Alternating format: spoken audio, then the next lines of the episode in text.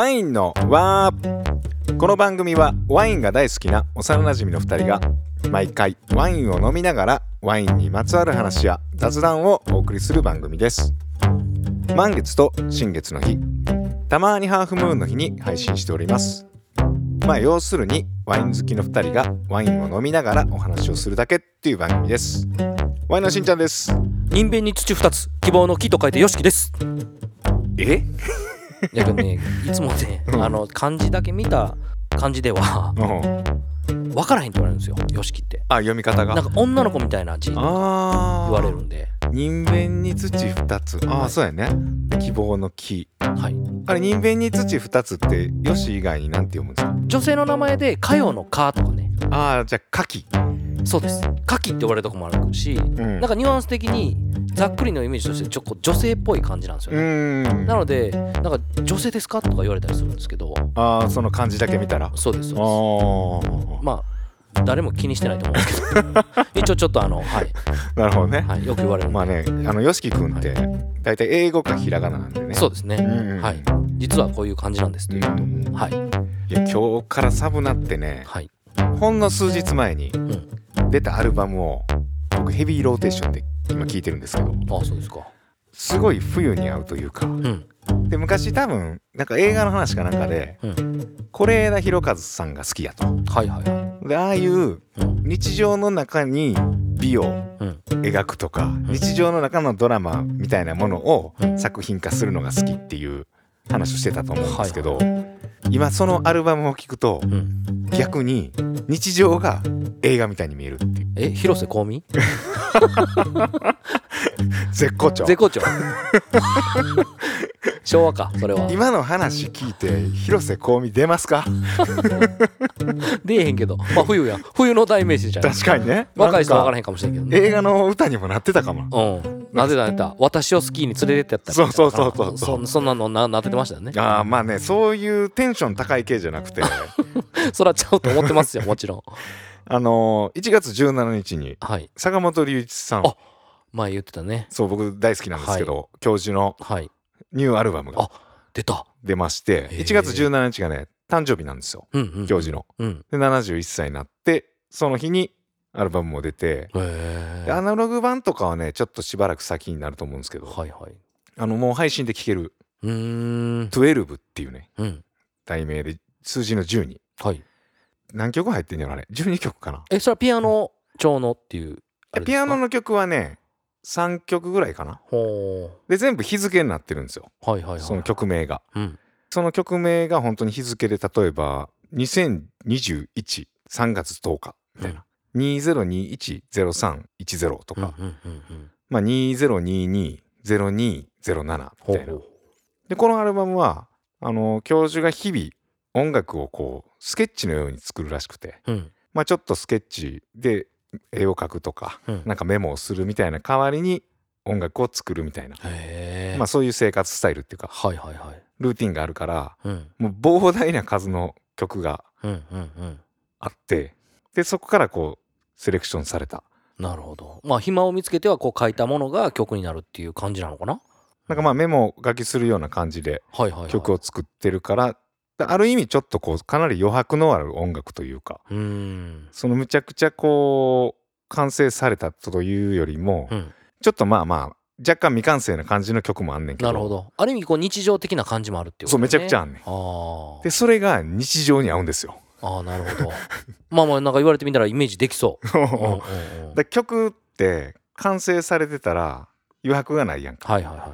まあ静かにその曲だけ聴くならいいねんけど、うん。普通の日常の音と混じるとちょっとぶつかったりする、はいはいはい。このアルバムは結構余白があるんで、うん。日常の環境音うん。とかまあ車の音とかまあなんか風の音とか、うんうんそういういろんな音と混じり合って一曲になるみたいな、うんなるほどいうかなりこう余白をはいはい。残した音楽というか、うん。まあ、教授かなりあのそういうフィールドレコーディングも好きなんで、うん。ひょっとしたらその辺もこう計算されたものなのかなと思いながら、教授が行き着いたところっていうところなんかな、うん、めちゃくちゃいいんですよ、うん。これをもうねずーっと聞いてます。なるほど。特に外で聴くのはいはいはいはいがいい。んですけどもし機会があれば、そうですね、うん。はいあとねこの音楽ねすごい詩的なんですよ。うーん。ある意味。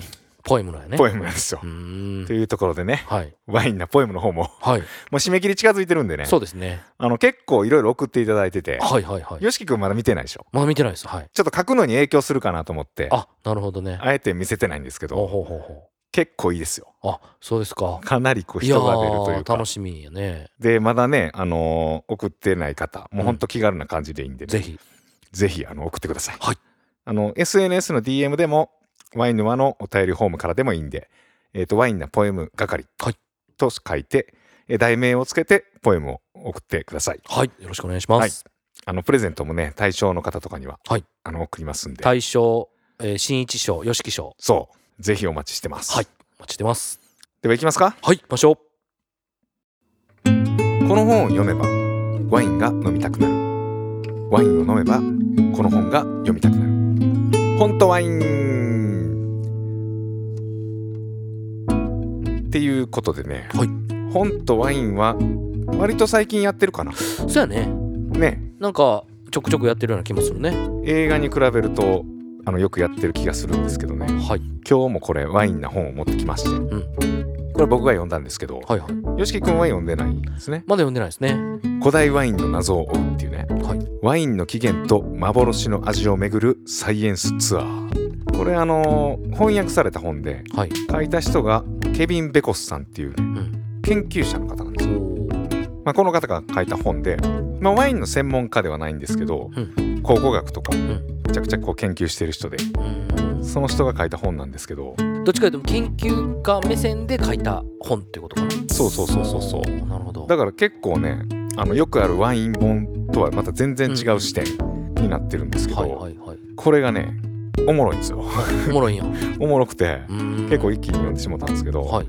これいつ出たんやったかな？発売日が2022年の5月25日に出てますねあわりかし最近やね。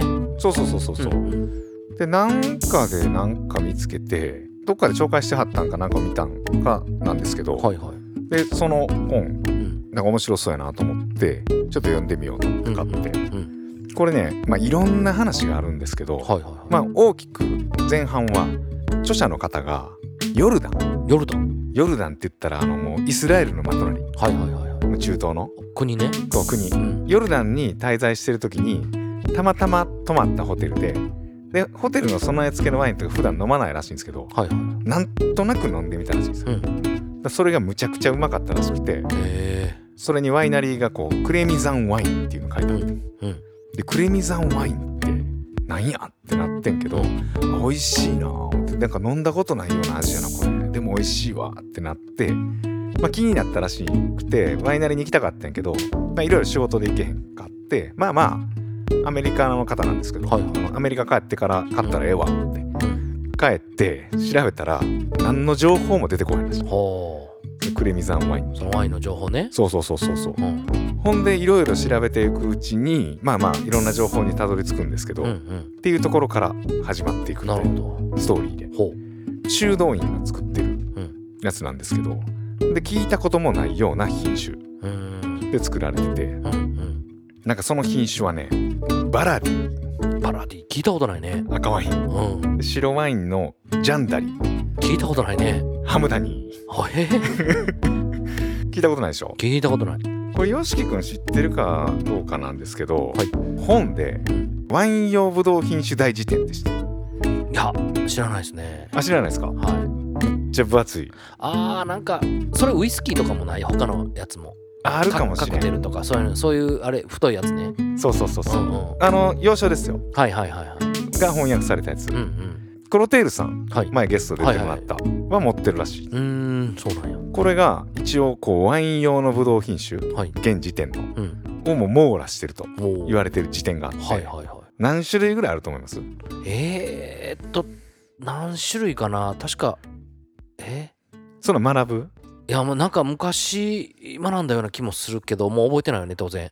そのソムリエ試験でそういうの出てくるんや。うん確かあったような気がする。まあソムリエ試験で覚えたのかなんかの本を見て覚えたのかえーと結構多いですよね。これが多いんか少ないんか僕には判断できないんですけど。6000種類？いやそんなない。あないか。3000種類ぐらい。そんなにもないあな1000 1000何種類？あそうそうそうそう。あー。まあ、あくまでこのワイン用ブドウ品種第時点に載ってるのはいはいはいはい。は1368品種うんなんですよ。はい。で当時うん。その著者の方が品種聞いたことないから問い合わせたらしいね。ほうほこの書いてる人に。ううん。書いてる人はねワインの女王ジャンシス・ロビンソンっていう人と、うんその右腕のジュリア・ハーディングさんっていう方がこのワイン用ブドウ品種大辞典を書いたんだけど、まあ、DNA 解析とかのあと専門家もうん。入ってて、もう全部網羅してまおうみたいな感じで書いててんけど、うん。その人らも知らんかったらしい。うああそれぐらいマイナーな品種やったの そうそうそうそう。ええ でほんまのその地域でしか多分作られてない。だからその1300何本に入ってなかった品種っていうことやね。そおおう。そんなんあんにゃってなってまあうん。前半が多分そういうストーリーで、あ後にだんだんこう解明されていくみたいな感じのとこから始まって、はいはい。この本のすごい面白いのがねうん。情報量がすごいんですよ。うん。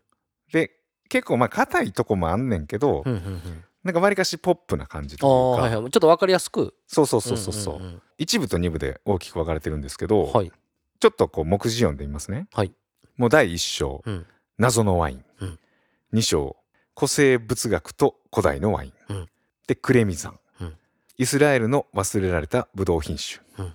でワイン科学者。フレーバーテイストマネー。コーカサス。これコーカサス地方のことですね、うん。あの多分ジョージアらへんのとこ、はいはいはい。で公募共通化スズメバチ。うん。とかそういう感じの。うん。まあここだけ聞いたらちょっとややこしいんですけどうん。後半はちょっとねまだもうちょっとポップなんかな。はいはいはい。イタリアレオナルド・ダ・ヴィンチのブドウ畑うん。自然派ワイ。ンでワインとフォアグラ。テロワールと科学。とかアメリカのあのブドウ品種。うん。とかワイン科学の暗黒面。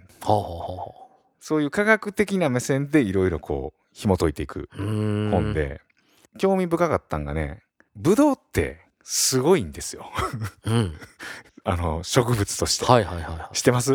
いいやまあすごいんやろうなとはずっと思ってますよそら。ブドウ結構やばくて。うんいつ頃からあると思う？ブドウぶどう？いやそれこそめちゃめちゃ昔よね。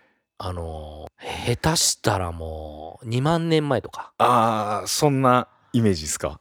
ちゃう？2万年前。はい。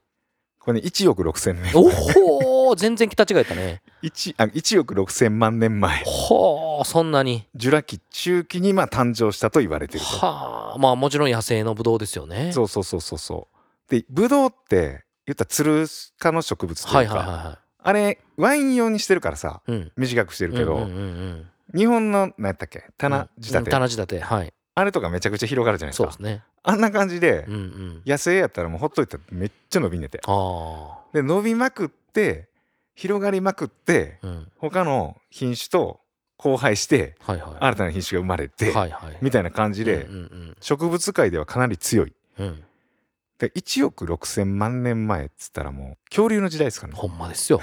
人間がまだ生まれ ねできてなかったってことですよね。生まれてないうん。生まれてないどころか文明ってあるじゃないですか。例えば今、はいはい。僕らが生きてるうん。この世界があって、うんまあ例えば自動車電気うん。うん発電機とか建物とか、はいはいはい。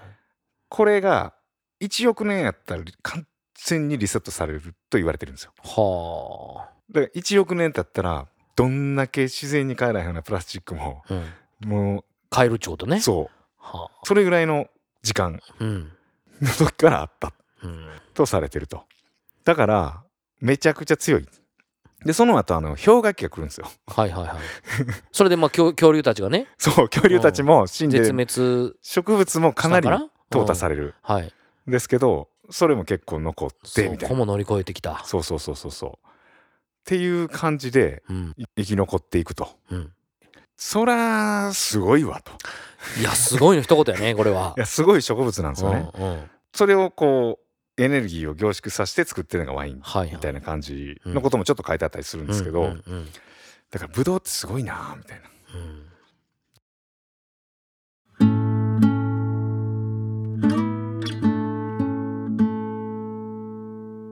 1368品種。うんあるって言ったでしょ、はい。この時点で。そうですね。このうちね90%ぐらいは7品種ぐらいらしい。うんうんうんうんうん。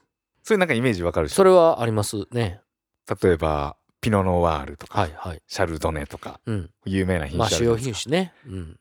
でもほとんど作られてて、うん。でもそもそもそれがちょっと違和感を感じてはんねんうん。この著者の人。はいはいはい。多分。で違和感を感じてる科学者の人とかもいろいろいていやピノ・ノワールってこの土地ではもう育たないしうん。向いてないはいはい。し、やっぱこの土地この土地で向いてる品種がもともとあってうん。もう地球上に分布してたわけやから、うんうんだからそれで育てた方がいいんちゃうの？みたいな。感じにちょっとこう今回帰してるというか、うんうん。この辺どうなんですか？この品種の最近の傾向みたいいやそのもともと本当に何千年も前からあった品種を見直そうっていう動きは確かに出てると思いまあすね。そう。いろんな地域で。へえ、でもフランスって古代品種っていうか古い品種でもあんまないくないどうなんやろ？僕ちょっとそこら辺詳しくないんで分かんないんですけど、やっぱりその土地土地でもともとあったブドウっていうのはあると思います。まあそれが結構もう絶滅して、今はね、そういう主要品種を植えてたりしますけど、うん。本当にね名前も知らないような品種がうん。昔はあったとか、そういうことがあってその言うたら原点回帰しようと思って僕らが名前も知らない品種のブドウを植え始めてる生産者とかもうーん。ちょくちょく話は聞きますね。この本読んでもうめちゃくちゃ自品種に興味が出てうんうんそういう買い方ってありなんですかね、例えばワインショップ行って、うん。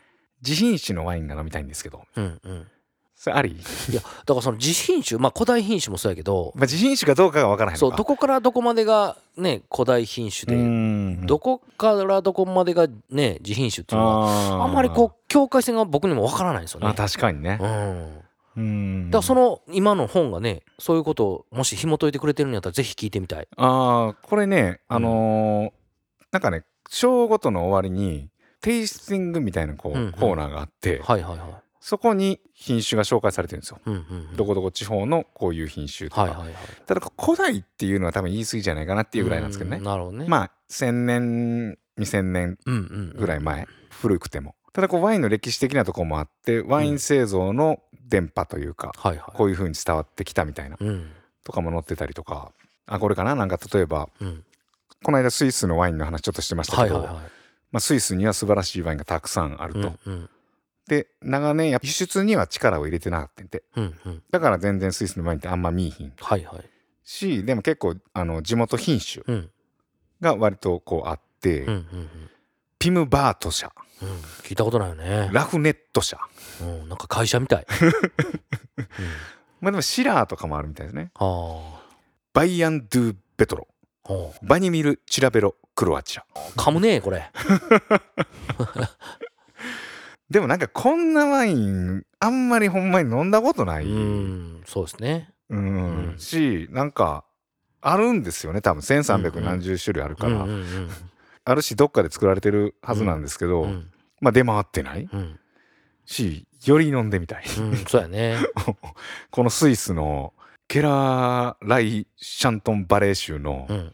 ラフネット社うん。の白ワインとかうん。どんな味すんの？みたいな、はいね。うん。けどちゃんとそのブドウもうん。ちゃんと作ったら絶対美味しいワインはできるはずですから、うーん。ねえ。あ合わして、うん、そのブドウの個性というか、そうに合わせてちゃんとそのね自然栽培で作ったらうん、絶対そのブドウの良さ個個性が出てくるような気がするんですけどね。ううんん。あとね結構古代の話も載ってて、はいはいはい。古代エジプト。うんにもうすでにうん、ワインラベルがあるんですよ。ワインラベルがある？いわゆるあのワインのエチケット、はいはいはいはい。エチケットっていつからできたんやろうなみたいなこと思ってましたけど、うん。古代エジプトでもあってうん、それはねこんな感じです。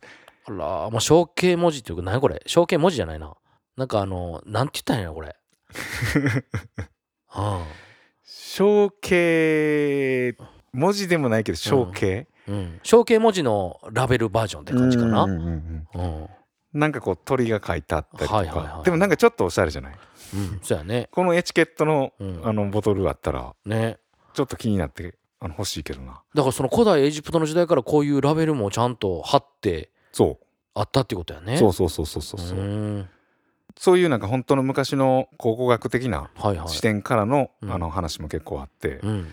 僕思ってたのは例えば自然派ワインとかナチュラルワインってブドウしか入れないじゃないですか、うんうんうんほぼね、うん、ほぼ。うん。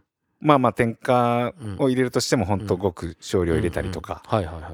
でそれが昔ながらの製法ってうん。思ってたんですよ。はいはい。昔古代はそうやって作られてたうん。と、うん。でも古代のワイン結構入れてるらしくて、うんうんうんあのー要はそのままやとやっぱ持たへんから、はいはいはあのシナモンとかいうん。あのハーブとか、うんうん。まあ、シダーオイルとかねうん。蜂蜜とかうんうん。で持たしててんて、なるほどね。ら要は昔の方が結構入れてる。冷蔵庫もないし。うんうんうんうん。うん昔の方が何も入ってないっていうのもなんか結構イメージ覆されたというか、あまあそうかね。そうかそうかと思って、うんうん。うん。あとコーカサス地方ってねそのジョージアの。はいはい。そこのあの修道院の話も出てくるんですけど、うん。そこの修道院は104種類のブドウを育ててて、おおなんかその作り方も結構独特な。うんうん無添加無農薬なんですけどナチュラルワインとかビオディナミとかとはまた違う、でも古代から伝わってる製法で作ってるみたいな。うんなるほど。そんな感じの話がいろいろ載ってます。はい。はい。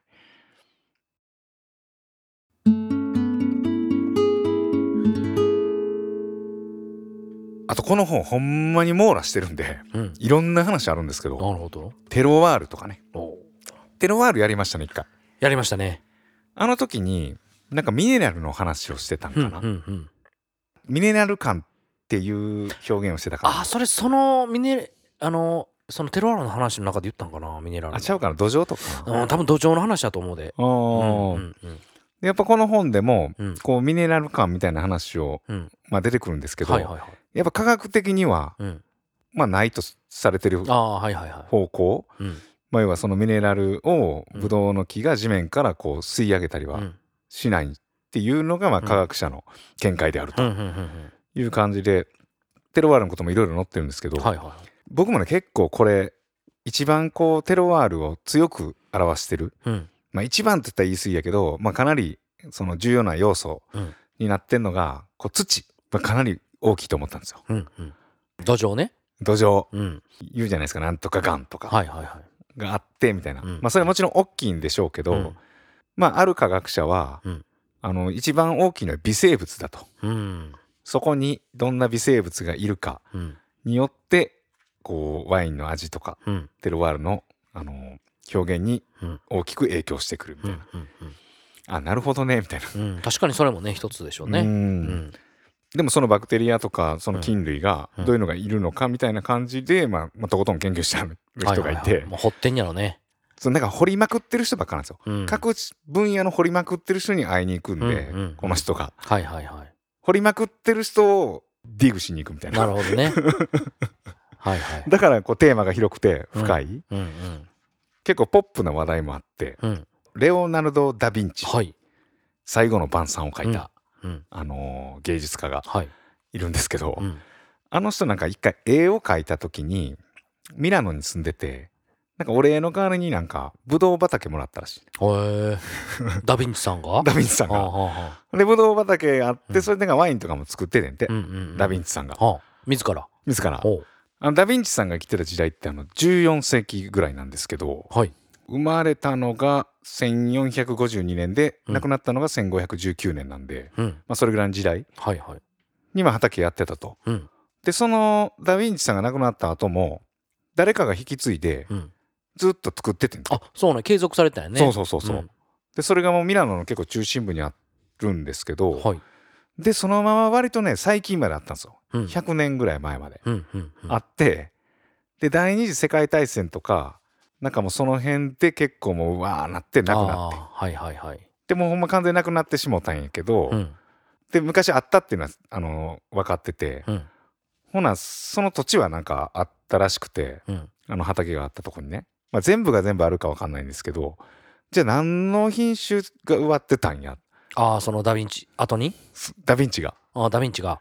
ダ・ヴィンチがこう育てた。はいはい。何を育てたんや？そうそうそうそう。ダヴィンチが。品種を、はいをもう最新の DNA 技術やったら分かるかもっていうので、もう研究してうん。やっと分かったらしいんですおよ。調べたわけや。そう。でこれかこれやっていうのがあってはほんでそれを植えてでそれがなんか2015年にうん。一般公開された。え。それ何やったん？その品種は。えーとねそれはねあのマルバージア・ディ・カンディア・アロマティカっていう品種。ほう。がもうほぼほぼこれだろあうっていう感じのまあ白ぶどうをやったらしいですけどね、うんうんうんうんまあマルバージアってね今もあるじゃないですか、うんうんうん、うん。多分マルバージアの中のなんかっていうことなんかな？の一種類ってことなんだよね、へなんかねこのマルバージア・ディ・カンディア・アロマティカは、うん。主な栽培地域はあの今はあのエミリア・ロマーニャえうんっていう、そうやね。イタリアの結構北の方。はいはいはい。になマルバージアがそうか、うん。自体が、そういうことやもんね。うんうん。やったらしいですよ、うん。そのダ・ヴィンチさんが、なるほど。2015年に公開されてるからまあそろそろ醸造っていうかなんかワインもでき始めてんちゃうかな。ほなまた再現されるっていうことやね。そうやね。まあ場所が一緒っていうね品種も一緒やけどだから、うん。ダ・ヴィンチとねうん。実際作ってたやつは多分違うと思うんですけど、まあね。けど同じ場所で同じものを作るっていうことやね。そうそうそう、んん。なんかそういうちょっとロマンのある話とかもあるんですよね。はい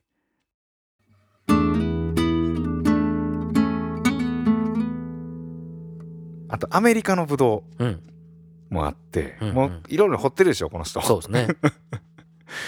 アメリカはアメリカでね、うん。なんかすごい人の話が出てくるんですけどね、うん。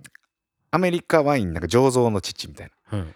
ジャン・ジャック・デュフールっていうねうん。スイスからの移民なんですけど、はいはい。まあ、醸造の本を初めてアメリカでか出した人みたいな、うんうん。まあ、その人の本の話とかも出てきてアメリカってやっぱりね自品種が弱いらしいんですよ。うーん。まあそうやね。どっちかというとこう外来種というかヨーロッパ系の品種をうん。持ってきた感じはあるもんね。なんかねあるんはあるらしいんですよ。はいはいはい。何個かあってうん。でそれでワイン作ってる人もいるんやけど、うん。結構複雑な味というか、まああの慣れるまでに時間がかかるね。みたいな味っていう表現されてるんで、ななかなかやっぱりワイン用のブドウにするには難しいのかな。うんなんかちょっと癖があるんやろうけど、うんうんうんまあわからんその癖が好きっていう人も多分いるかもしれんし、はいはいはい。あんのかなそんなこっちで手に入んのかなみたいな。うん。まあ入らへんのね多分。入らんやろね、うん。アメリカのだからどっかのその本当の一部の地域だけで売ってるとか回ってるうん。みたいな感じなんでしょうね、うーん。そうやって見たらこういろんな国でいろんなワイン作ってあるからなんか現地に行って飲むとかもねうん。いつかやってみたいけど。うそうですね。んあとさらに言うとねうん。これの本にもうん。ポエムが載ってるんですよ。ほあの章ごとのううん。頭に言葉がうん。紹介されてて、うん。まあ第一章の「謎のワイン」っていうところにははいはいはい。ちょっと短めの文章なんですけどウマル・ハイヤームっていう人がうん。書いた、うん。まあ文章か詩か分かんないですけど、うん。1100年頃に書いたやつで、はい。命のワインは一滴。一滴ににじみ出る。命の葉は一枚。一枚落ちる。みたいなね。まあ酒の一滴は血の一滴ってことですね。そういうことなんかな。わからん。あとなんか1555年ぐらいにあの生まれたうん。イスラエル・ベン・モーゼス・はい。ナハラさんっていう人が書いた。これは詩ですね、うん。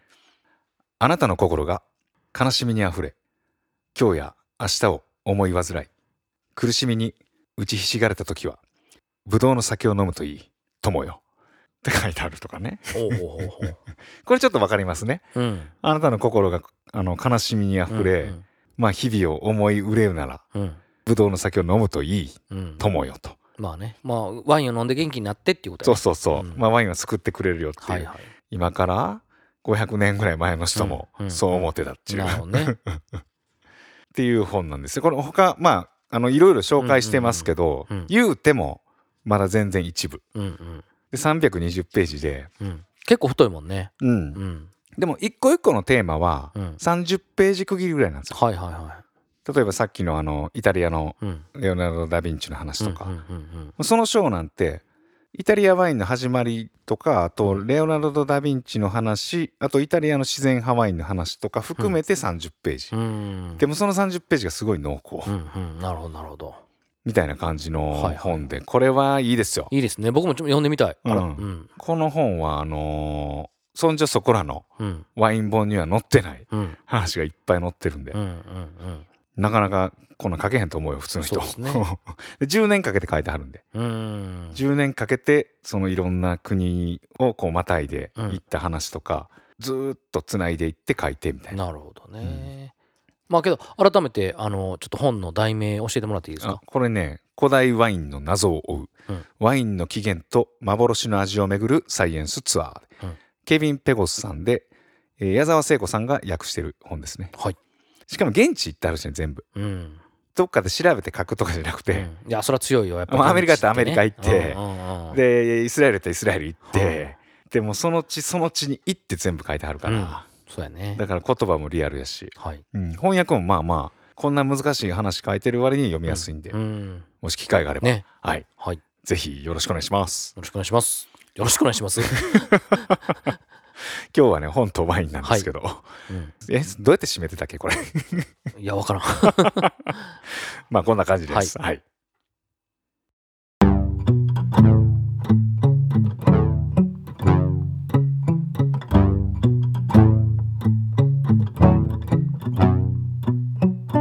っていう感じでね、はい。エンディングなんですけど、うなんか今ふとねうん。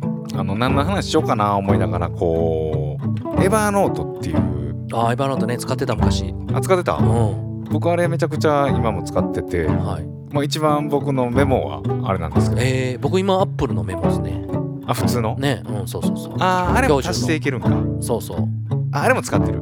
あーあれは仕事で使ってたの、はいはい。まあ使い分けてるわけね。うん。でエバーノートはどっちかというとプライベートで。あ仕事も使うけど、うん。 Evernote の方が深いアイデアとかあー自分の考えとかをこう整理するときに使うかなでアップルのやつはもうほんまの今日やること。ただのうん。 to do ね、うん、なんかそれちょっと見返しててはいはい、ふと出てきたんですけど。うよし君人の名前って覚えますか？ん、いやーもうそれがねもう全然覚えられなくて。人の顔と名前が覚えられなくて顔も。もうトラウマなんですよ僕。それいつから？いつからかな？もう結構前からですね。もう接客業をやるのに人の顔と名前を覚えるってす もうほんま必須なんですけど。指名的よね。致命的なんですよ。うん。人の顔と名前が覚えられない。まあ1回目はまあいいじゃないですか。うん「はじめまして」で「いらっしゃいませ」はい。で2回目も「あ先日はどうも」ぐらいは欲しいやんそうですよね。客としたら。はで3回目は「あいつもありがとうございます」みたいな。毎回こうほら皿で来られてもさ。いまあまあそのやっぱ人によりますよ。もうやっぱりインパクトある人は1回で覚えるから。もうほんまにねあの4回が5回でようやく覚えれる人。えそれはあれな顔も覚えられん顔はなんとなく見たことあるなぐらい。あーで覚えられへんのはあれやけどなんか工夫とかなんか？いや工夫ねそれがねやっぱりできてないんでしょうね。ああそうなんや。うん。僕もね昔は結構覚えられてん。まあ顔はね基本覚える方やと思うんですけど、はいはい。どっちか言ったら。名前はほんま覚えられへんくて、うん。僕あのそれこそエヴァーノートにうん。書いてるんですよ。ああ書いてんねや。そう。あの何々さんはい。どこどこどこどこで会った何々の人はいはいはとかをずーっと書いててい、うん、今思い返せばこれ5年分ぐらいあるんですよ。え例えば広田真一ひげの生えた人とかそういう感じでえっ、とねいやそれ特徴というよりも例えば YOSHIKI くん滋賀のワイン屋さんとか。おうおうおうなるほどね。何をやってるかとか。そうそうそうそうあーそう。そうそういうことか。はいはいはい。それ何をやってるかやねうん。どこであったとか。どこで会ったもある。うん。あとは誰々の奥さんとか、うんあの誰々の友達とか。はいい。うのを書いててこれあの忘れんようにしようと思ってうん。まあ癖になってずっと書いてんだけど、うん今5年分あるって言ったでしょ、うん。これずーっと見返していくとうん5年間出会った順になってるんですよ。当たり前やけど。そうやね。こう上の方が新しくてうん。下の方が古いんですよ。そろそろね。そう。だからこう出会った順になっててうん今ではすごい仲いい人とかもうん載ってたりするあこの時出会ってんやとかうんあとはなんかこういう人いたなとか。まあ時代性とかも分かるってことやこの時代にこういう人らと会ったんやみたいな。あそうそうそうそうそう、はいはいはい。だから一個のこう人との出会いの歴史うんうんアーカイブ、を見ることができるよね。そう。おこの方法いいですよ。そうやね。俺もちょっと真似してみようかな。これ書いていけば、ん。あの忘れへんしうん。忘れたとしてもなんかあの人名前何やったっけな見返せるってことね。そうそう見返したりする時もあるし、うんこんな俺ゆっくり見返したことないけど、うん。うん、なんかみんな載ってる。あのゲストに出てもらった、うん。あのしゅうちゃん。はいしゅうちゃんね。載ってますね。はい。しゅうちゃん。熊のワインハウスの上に住んでる。元レデュー・ギャルソンのコック。あちょっと詳しく書いてるね。そう。ここのしゅうちゃんはあれですね。だ熊野で働いてない時やわあそうなんや。そへえ。う熊野に働く前に上に住んでたんですよその時に多分出会ってる。うそうなんや。熊野働く前に上に住んでたんや。そうそうそう。熊野マイハウスの上に住んでてうんその時に出会ってんねんな。っていう感じのところだったね、この方法をぜひそうですね。人の名前を覚えられないそこのあなた。私。そこの私。ぜひ試してください。はい。はいっていう感じでねえっとしつこいようですけどワインなポエム。はい。もう締め切り間近なんでね。ねはい。ぜひ。ぜひ送ってください、はい。えー、とポエム以外にもね普通のお便りもお待ちしております。ワインの輪と検索していただくとワインの輪のホームページがありますのでそちらから何でもいいのでお送りください。はいそれではよしくんはい。何かありますか？はい。えーワインはミステリー。ワインはミステリー、はい不思議発見みたいな。いやまあねいろいろこう掘れば掘るほどね不思議なことがね出てきますよね。やっぱワインってね掘れば掘るほど。うわめっちゃ不思議発見みたいになってきたわ。あれまだやってんのかな？やってますよ。あやってる？やってますようわ見よう。は土曜日か。いそう。世界不思議発見。いまだに黒柳徹子さんもあの草野さんうんあのちょっとマッチョな、はいはいはいはいはい、もう今おおじさんじゃなくておじいちゃんやけどね、うん。がもう出てますよ。あほんま。この前たまたまねうん。見たら世界不思議発見やって。うん。出てましたよ、えー、僕らの時代かから出てた人もまだ。なんか世界不思議発見絶対ワインやってるやん。はいはいはい。何度も。うんなってるね。ちょっと探してね。見てみます ということで、えー次回は満月か新月かハーフムーンにお送りしたいと思います。ぜひお聴きください。それでは皆さんごきげんよう。ごきげんよう。